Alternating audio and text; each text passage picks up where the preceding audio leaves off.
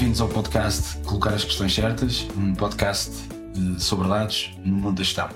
O meu nome é Fernando Matos, hoje tenho o prazer de ter a Anne Gobel aqui comigo, um prazer. Bom dia. Ter-te. Bom dia. Um, não só porque é uma pessoa que admiro bastante, uma, uma mulher cheia de força, cheia de garra, mas também uma amiga e, portanto, é mesmo verdadeiramente um prazer ter-te uh, aqui connosco. Anne Gobel Uh, uma pessoa que veio do mundo da economia, das finanças, uh, começou em auditoria, consultoria, CFO hoje, é CEO da Prologica, uma, uma empresa data-driven que desenvolve soluções para a área da saúde. Já vamos falar um bocadinho sobre, sobre isso. Um, se calhar começávamos, uh, começava por te colocar como é que o mundo dos dados entrou na, na tua vida, como é que vieste parar aqui esta, esta área e falávamos um bocadinho também da tua do teu percurso uh, que tens feito e, e aquilo que ainda tens por fazer? Eu sempre gostei imenso de números. Portanto, sou uma pessoa que gosta muito de analisar, de fazer as correlações, de decidir com base nos dados, de definir estratégia, tudo em base dos dados. Eu sempre tive a preocupação de capacitar as pessoas que trabalhavam comigo a, a utilizar os dados e a medir. Ah, portanto, já é alguma coisa que eu gosto imenso. A área, dos, a área da saúde, depois, é uma área Portanto, primeiro que fiz uma especialização em gestão de saúde, depois da, da parte econômica e financeira. Eu tenho uma família que vem da área da saúde e uh, eu sempre, sempre achei muito importante utilizar as minhas competências para poder impactar a área da saúde. Por isso, utilizo dados na área da saúde é um mundo que hoje eu, eu gosto disso. Muito bem. Um, e, e, já agora, antes de entrarmos no, no mundo dos dados, uh, acho que era interessante perceber de onde é que vem essa energia toda. Porque depois uma pessoa com uma, uma energia, uma vontade, uma garra, isso foi coisa desde pequenina, foi. Uh, é, é o desporto, por isso é que também é uma coisa que te apaixona, Sim. trails, as maratonas. Onde é que está o segredo de tanta, tanta energia? O segredo é, eu acho, primeiro o desporto, de facto, me procura essa energia e eu acho que não passo um dia sem fazer pelo menos uma hora de desporto. Uh, de manhã logo, não é? À tarde eu não consigo. Uh, e depois, acho que é a curiosidade. Uh, eu tenho muita curiosidade, eu sempre tive muita vontade de aprender coisas em áreas que eu desconheço. E, e essa curiosidade me tem levado a sítios completamente diferentes. Portanto, uh, comecei na, na, na, parte econômica e financeira e hoje eu estou mais na parte tecnológica. Mas todos os dias eu procuro aprender uma coisa nova e, e, quando eu gosto e que eu me apaixono pelas coisas, eu normalmente tento desenvolver alguma coisa em cima para ter impacto. E essa energia, eu acho que o drive é mesmo a curiosidade. Uhum. Falaste bem no impacto e, e muitas das, daquilo que são as, uh, as tuas mensagens, até a própria missão da, da, da, da Prológica, o impacto está lá, está lá sempre. Queres-me falar um bocadinho que é que, porque eu uh, sinto e conheço alguns dos projetos que tens feito, uh, que, que, que tu queres eh, ajudar, tornar uh, o nosso sistema de saúde, uma pessoa, pessoa que uh, belga uh, e que, veio para Portugal, que se apaixonou pelo país. Uh, fala um bocadinho desse, dessa tua paixão por, tornar a nossa saúde melhor. Melhor e mais sustentável. Ah, eu não sei, eu acho que. Portanto, eu, eu sou muito pessoas e, um, e eu, na minha família é uma família de médicos e como boa família de médicos, há alguns anos atrás, costumavam trazer para casa alguns, algumas bactérias, alguns vírus, algumas infecções. E de facto, como eu era uma pessoa muito frágil, pequenina, eu passei muito tempo nos hospitais. E eu penso que de facto uh, nós temos que capacitar os hospitais porque as pessoas são muito vulneráveis dentro dos hospitais. E, e nós temos que dar a capacidade para tratar essas pessoas de uma maneira muito mais digna, de uma maneira de conseguir trazer resultados muito mais positivos para as pessoas, mas também nós temos que capacitar as pessoas para poder tomar decisão em conjunto com os médicos, ou seja, as responsabilizar também pelas decisões que são tomadas quando elas entram dentro dos hospitais. E, portanto, eu acho que com os dados que nós temos hoje eh, na área da saúde e com a capacidade que nós temos de utilizar esses dados para tomar melhores decisões, mas também para perceber melhor todas essas doenças, para perfeccionar os diagnósticos, uh, para permitir desenvolver novos caminhos, novos percursos dos doentes trazem melhores resultados para os doentes nos momentos que eles são mais frágeis. Eh, eu acho que é essa paixão que eu tenho, ou seja, criar esse impacto, capacitar para poder fazer melhor. E a saúde, eh, de facto, é uma área que que é a nossa vida. Se nós não temos saúde, nós não conseguimos fazer nada. E muitas vezes, quando olhas para as pessoas, nós entramos muitas vezes na nossa, no nosso dia a dia dentro dos hospitais, quando tu estás do outro lado e tu olhas para fora, tu pensas diferentemente, pensas realmente, eu podia ter feito de uma maneira diferente. Uh, ou seja, se eu tivesse feito ou tivesse tido, por exemplo, uma vida mais healthy, se eu tivesse tido a capacidade de ser diagnóstico mais diagnosticada mais cedo. E tudo isso hoje nós temos com as nossas competências a capacidade de procurar, de, de, de fornecer essa capacidade aos, aos próprios pacientes. E, e, portanto, eu acho que isso que me mobiliza. É, ok, nós temos competências, vamos utilizar os dados, vamos colocar os dados nas mãos das pessoas que mais o precisam, são os médicos, são os pacientes, porque falamos sempre dos médicos, mas nós, como cidadãos, nós temos que ter os nossos dados. Portanto, é isso que eu procuro fazer para capacitar, para tornar todo esse processo de cuidado de saúde muito mais eficaz e eficiente. No fundo, é isso que eu procuro. Muito bem. Um, Fala-nos um bocadinho do, do, projeto Healthcare from Portugal. É Health from Portugal. Health from Portugal, exato. Um, e, e, com tantas empresas uh, tão inovadoras e com projetos tão, tão interessantes, o que, qual, qual é, que é o objetivo desse consórcio de projetos é que Pronto, é um projeto, uh, é um projeto que é financiado pelo PRR, portanto é uma das agendas mobilizadoras na área da saúde, são quatro agendas. E essa agenda é uma agenda que está muito focada uh, na transformação digital do sistema de saúde. Uh, portanto, nós temos 99 promotores, portanto são empresas que se juntaram, não são empresas, mas também universidades, centros de investigação nós estamos a falar de uma, uma relação mais ou menos 50%, 50%. Um, e uh, é um projeto que está orientado, está articulado à volta de quatro verticais uh, muito, muito na transformação digital. Nós temos o Smart Health. No Smart Health, nós temos 60 promotores que estão a desenvolver novos projetos, novos serviços na área da saúde e que estão a utilizar tecnologias. Portanto, nós temos um, universidade que ajudam as empresas. Portanto, é essa passagem, a essa transformação, a essa inovação que está, no fundo, suportada cientificamente pelas universidades que trabalham em colaboração com as empresas. Portanto, nós temos projetos com desenvolvimento de novos, uh, novos uh, diagnósticos, nova, novos algoritmos, por exemplo, novos algoritmos inteligência artificial para diagnosticar mais cedo. Nós temos projetos à volta da, da gestão das doenças crónicas, ou seja, como que nós podemos ajudar os doentes crônicos a ser seguidos, a perceber da sua doença, a lançar alertas junto dos hospitais para eles próprios poder monitorizar remotamente estes doentes fora dos hospitais. Nós temos projetos de desenvolvimento, por exemplo, como estávamos já a falar há pouco, uh, de, de drones, ou seja, há drones que já existem, mas customizar estes drones para a área da saúde e, uh, no fundo, criar a possibilidade de transportar medicamentos, transportar equipamento muito mais rapidamente junto de quem precisa, por exemplo, em caso de um acidente uh, na estrada, ter a possibilidade de fazer isso. Nós temos também empresas que desenvolvem capacetes cirúrgicos, portanto, para uh, poder ter a, a capacidade de, de, falar, de visualizar através do capacete, com várias tecnologias. Um, bom, 60 empresas desenvolver produtos completamente diferentes e serviços novos e inovadores na área da saúde. Isso é o vertical do Smart Health.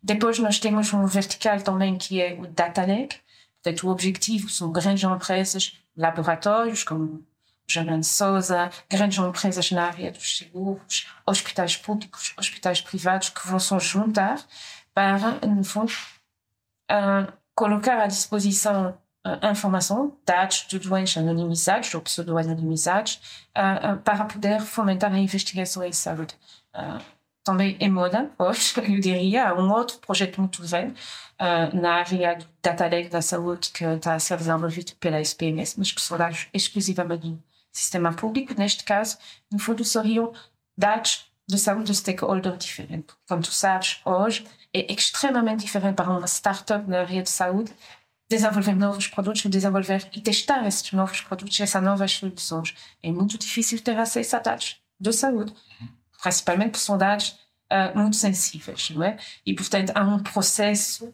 que é muito demoroso, que depende muito, neste caso, das comissões éticas dos hospitais e da aprovação dessas comissões éticas, e vem. E, portanto, é todo um circuito muito complicado a ultrapassar para poder, de facto, uh, colocar, colocar novos produtos e novos serviços. Portanto, como eu te disse, nós temos a parte do Smart Health, temos o Data Lake, uh, nós temos o Value for Health, que é o meu projeto, portanto, o meu projeto, eu digo, é um projeto para o qual eu estou apaixonado também, que é, no fundo, começar a capacitar os hospitais para fazer uma gestão uh, uh, das condições clínicas. Hoje, nas instituições de saúde, tudo está organizado por serviços. Ou seja, tens o serviço de cirurgia, tens o serviço de ginecologia, tens todos os serviços. Uh, mas o objetivo no futuro é começar a seguir o paciente muito mais pela sua condição clínica, ou seja, a obesidade é uma condição clínica. Então, tu vais ter, no fundo, equipas multidisciplinares. E o objetivo aqui, do ponto de vista tecnológico, é conseguir capacitar uh, uh, essas equipas multidisciplinares organizadas em condições clínicas para poder ter as informações, ter os dados, começar a perceber, ok, quais são as atividades do doente, como que nós, qual é o custo associado às atividades e quais são os resultados clínicos deste doente. Portanto, eu não sei se sabe, mas hoje nos hospitais é impossível conseguir ver um percurso do doente dentro da organização hospitais, porque todos os sistemas informáticos são fragmentados. Portanto, o objetivo deste projeto de Value for Health é desenvolver soluções que vão coletar dados, uh, dados associados ao percurso do doente, ao custo e os resultados clínicos, mas também os resultados reportados pelo doente, em condição clínica. E, portanto, isso é o vertical Value for Health.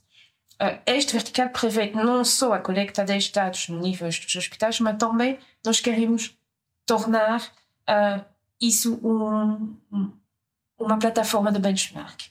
Ou seja, poder perceber okay, onde é que nós temos os melhores resultados clínicos para o tratamento da obesidade é o Hospital São João, é o São Francisco Xavier, é o Hospital de Dor e Voga, ou seja, onde é que de facto nós temos os melhores resultados clínicos. E também permitir aos próprios hospitais se comparar, ou seja, perceber, ok, como que é possível que neste caso, na obesidade, neste uh, KPI específico, uh, o hospital que está a 300 km tem melhores resultados clínicos. Então, bom, lá, vamos ver como que eles estão a fazer e criar e começar a criar este ecossistema de learning uh, na saúde que hoje em dia não existe, tudo está muito fechado. Portanto, isso é o terceiro vertical e o quarto vertical é um vertical muito importante para o país que é capacitar os centros de investigação.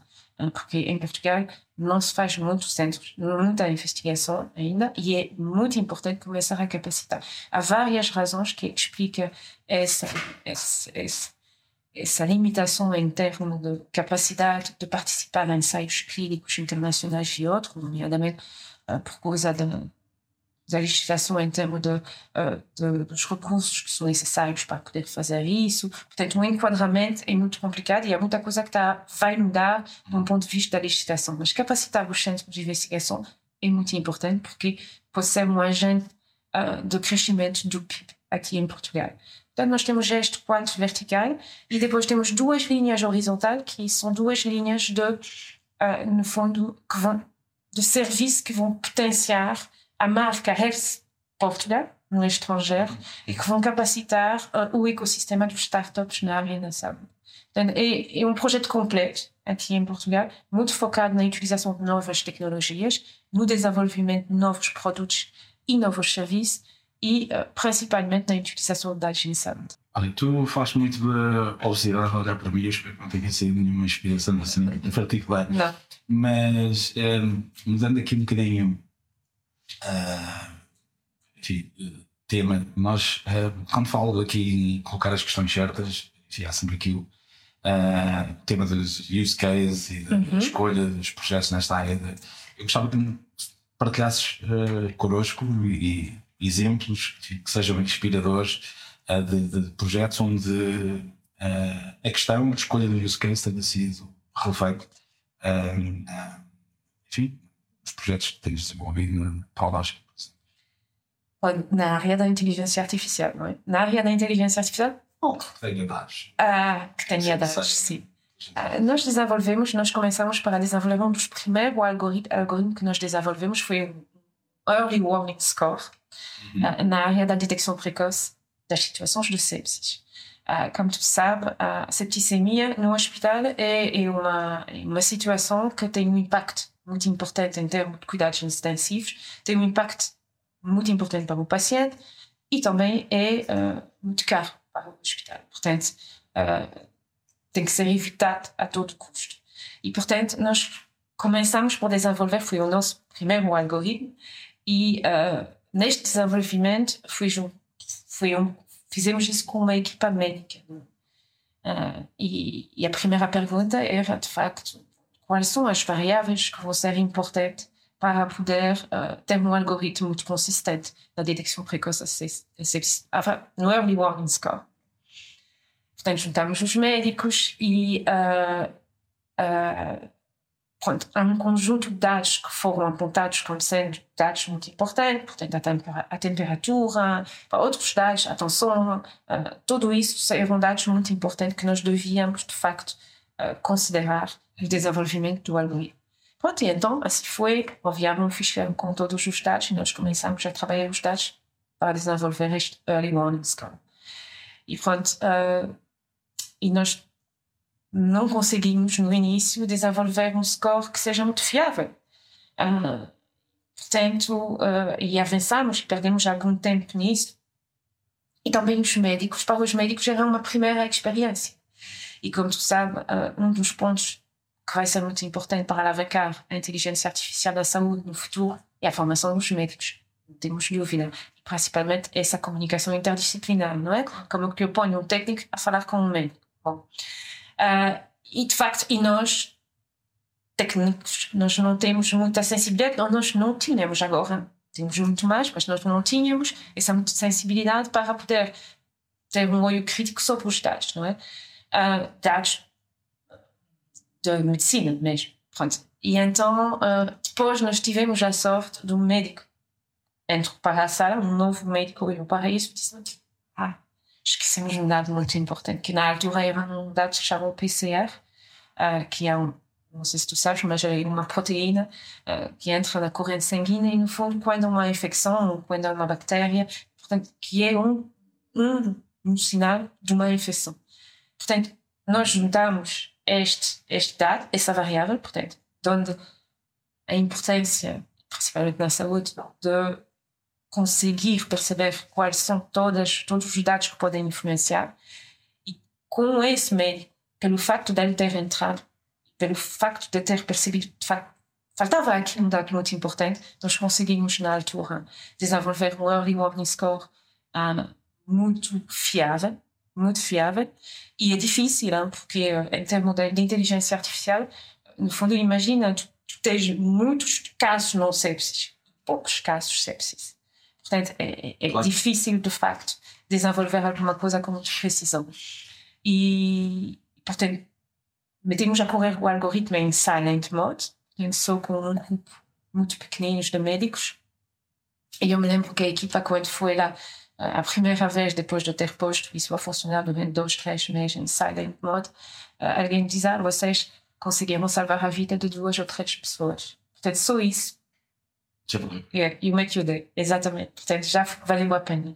Portanto, como tu disse, a importância das variáveis, das perguntas e muito mais ainda na área da saúde. Portanto, isso é um early warning score, mas quando estamos a falar de algoritmo, eh, mais na ajuda do, do diagnóstico, então, uh, na saúde é muito sensível, é extremamente sensível. Portanto, eu acredito que vai revolucionar a saúde. E muito mais ainda Uh, porque ah, saiu dois artigos muito importantes no Lancet Journal, que é uma revista médica muito conceituada, uh, que eu acho que são muito interessantes.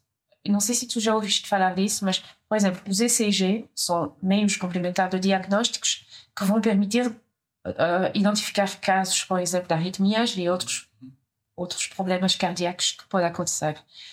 E, e, e, na realidade, eles puseram correr no algoritmo em cima dos ECGs e eles conseguem, o algoritmo conseguiu detectar com um bom nível uh, uh, paciente com anemias.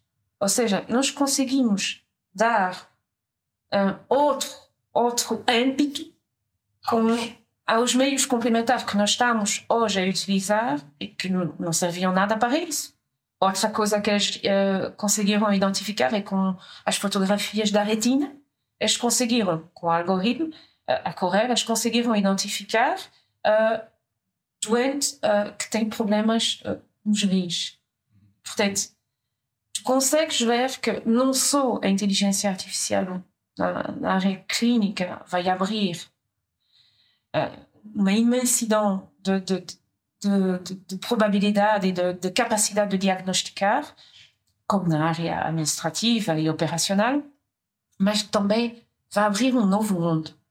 Uh, e, e, eu acho que é um crime, vou dizer, é um crime hoje na saúde não começar a trabalhar mesmo essa área da inteligência artificial, mesmo eu diria em silent mode, porque já é bem uh, assimilado uh, na área da saúde que vai sempre haver um intermediário. Ou seja, não vai haver um, um, um algoritmo que vai diagnosticar sem que haja, de facto, alguém, um médico, ao lado, que seja capaz de olhar para isso e depois de tomar a decisão. Não vai ser o algoritmo que vai tomar a decisão.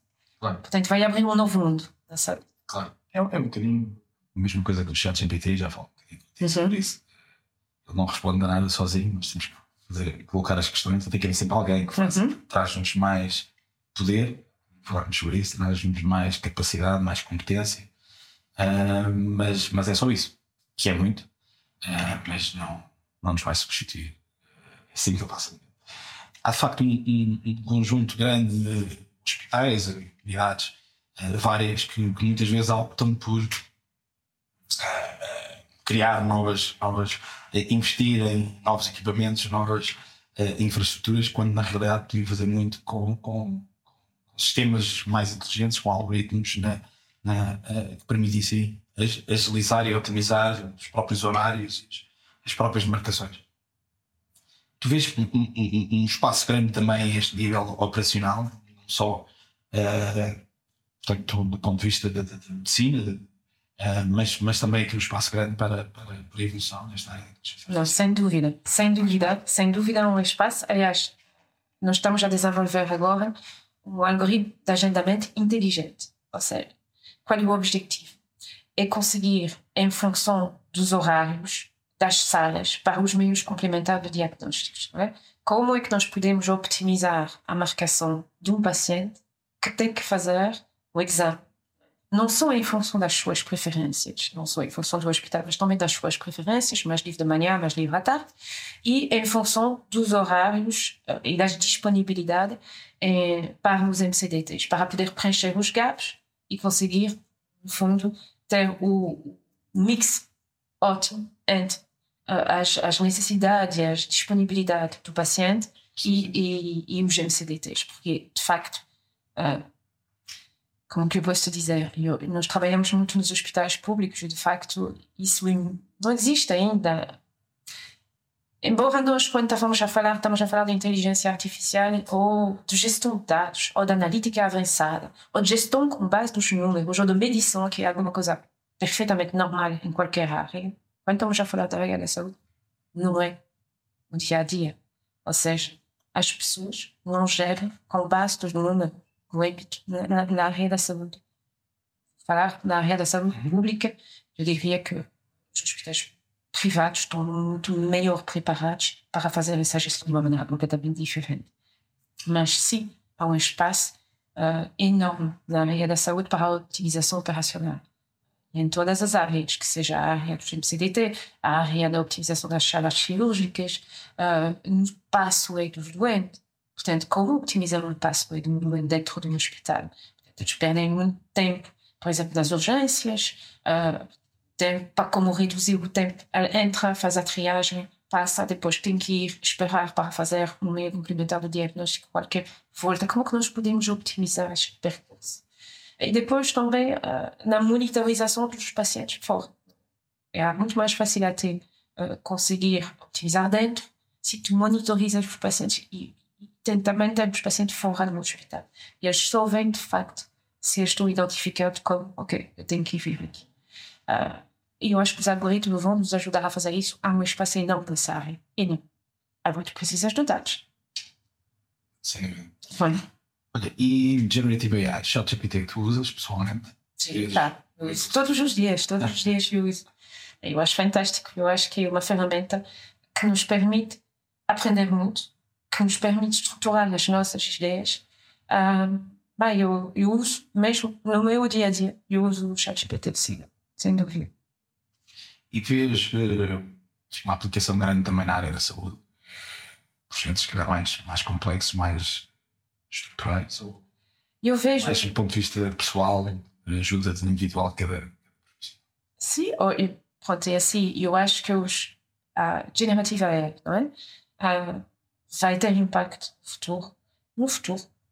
Uh, muito talvez no, no relacionamento, é? Toda essa, isso que eu estou a pensar, toda essa parte do primeiro diagnóstico. O que é que faz o SNS 24, por exemplo? Que é de facto identificar, fazer as perguntas, portanto, dá para o chatbot da relação humana, vou dizer humana, mas via um chatbot, de fazer as perguntas certas e de encaminhar a pessoa, o cidadão, ou para um hospital, ou ficar em casa, ou para um médico em casa, ou seja, essa parte eu acho que podia aliviar muito uh, esse, esse, esse, esse CNS 24, por exemplo. Uh, também no futuro eu vejo isso na definição de planos de saúde muito mais personalizados, não é? Uh, fazer sugestões de planos de saúde, planos de tratamento e acompanhar estes planos com um assistente virtual. Isso pode ser. É mais áreas que eu vejo uh, generative AI. Mas ainda não agora. Porque, mais uma vez, para poder aprender, para poder ter acesso a estes dados, estamos na saúde, portanto, estamos sempre a falar acesso ao dado é alguma coisa de mais complicado. Portanto, neste caso, para poder treinar e para poder ser performante, uh, tens que ter acesso a dados, a dados fiáveis e, e, e a dados, um, como que eu posso te dizer, coerente. Hoje, como eu disse, tudo está fragmentado. Portanto, para ter um percurso do doente, se tu tens que estudar qual é o histórico do doente, uh, o histórico das suas prescrições, o histórico dos seus diagnósticos, o histórico das suas atividades dentro do hospital e fora, para poder fazer um plano de tratamento mais personalizado tu tens que ter a possibilidade de ter acesso a estes dados. Portanto, tudo isso vai ser mais facilitado no futuro quando os dados vão ser melhor organizados dentro dos hospitais e preparados para poder, no fundo, servir como base na investigação. Projetos, eh, enfim, eh, que tenham corrido menos bem. Eh, acho que isso é sempre importante. Quem, quem está a pensar fazer projetos, por vezes, também se aprende, não é? E aprende com, opções menos uh, positivas, tens, tens alguma que gostasses Bem, eu tenho muita coisa que correu mal na minha vida. Então agora vai ser difícil escolher, mas pronto. Uh, por exemplo, simplesmente, quando nós decidimos uh, criar ou avançar com a Prológica Healthcare, a parte da saúde, uh, tivemos várias conversas com, com o Diogo e, bom, o nosso objetivo, de facto, como eu estou aqui hoje a falar disso, é que nós queremos capacitar com inteligência artificial. Estou, estou a falar em 2017. Vamos entrar com o algoritmo de inteligência artificial na saúde de definimos a nossa oferta e começamos a trabalhar um pouco nisso. Uh, e avançamos e contratamos pessoas. Depois, uh, trabalhamos primeiro com os hospitais privados, que de facto muito menos capacitados para fazer isso. Mas voltamos no início da nossa conversa eu tenho, eu quero trabalhar na área pública. Porque eu, eu tenho mesmo essa vontade de impactar e, e, de, de, capacitar para fazer melhor na área pública. E, um, e pronto, nós avançamos, investimos, chegamos nos hospitais públicos e de facto nos parece, pensamos, bem, nunca vamos conseguir fazer isso. Mas eu digo isso depois de um ano, depois de um investimento consequente, recrutamos. Portanto, olhamos para isso e pensamos, possível, não vamos conseguir fazer nada. Temos que fazer marcha atrás. Ou seja, primeiro, nós temos que criar, capacitar a capacidade no hospital de ter os seus dados organizados. Ok, então, aí, nós vamos ter que desenvolver outra solução. E então, nós pensamos numa solução completamente diferente, que era, ok, vamos a desenvolver solução de business intelligence. Ou seja, o nosso primeiro papel dentro das instituições vai ser uh, integrar todos os dados dos diferentes sistemas. Eu estou a falar, em cada hospital nós temos mais ou menos 60, 70 aplicações diferentes. Portanto, vamos integrar todas essas aplicações, criar um novo repositório de dados em tecnologias completamente diferentes, para poder depois avançar para outros mundos, a inteligência artificial e tudo. Portanto, o que é que nós ganhamos aqui? Nós não estudamos, de facto, bem o mercado, isso não há dúvida nenhuma, e, portanto, tivemos que fazer a mesma marcha atrás. Eu tenho outros assim, não, mas de facto é, é alguma coisa que correu mal. Uh, mas pode, é uma experiência como uma outra. Mas hoje que têm muito mais dados e que já fizeram esse passo de avançar para análises mais descritivas, agora podem. Sim, sim, sim, sim. Hoje, de facto, sim.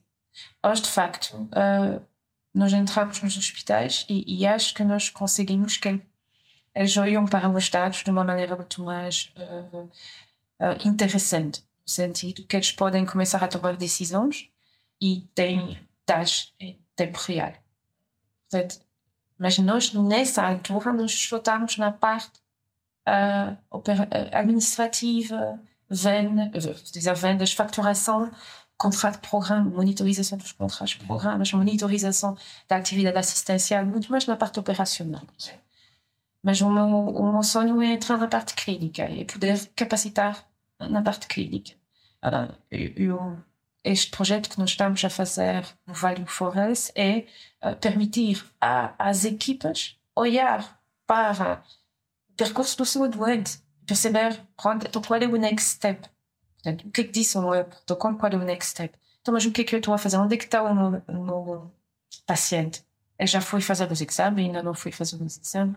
Quais são os resultados que eu consegui obter depois do tratamento? E começar a poder capacitar essas equipas para fazer uma investigação, que é alguma coisa que hoje não se não fazem porque não têm dados, ou então tem um Excel ao lado, uh, onde eles vão preencher dados para poder fazer artigos científicos, que também é alguma coisa que, que eles gostam de fazer, faz, faz parte do ADN deles. Portanto, eu acho que nós, fazendo este percurso, nós vamos conseguir transformar pouco a pouco e uh, os, os médicos ter essa capacidade de utilizar, de facto, os dados para tomar. Hoje é mais difícil. E diz-me uma coisa, para, para terminarmos, sentes que uh, continua a existir uma resistência grande por parte da, da comunidade, mais em termos médicos, mas todo o setor da saúde, na adoção deste tipo de tecnologias e nesta transformação digital? Eu acho que há uns anos atrás, muito mais, mas continuas a sentir que isso é ainda um tema relevante e que acaba por, de alguma forma, impactar na, na, na, na evolução e na, velocidade com que, que, estas tecnologias são, são adotadas na área da saúde. Hoje eu acho que é cada vez mais cada vez mais instituições viradas para as inovações.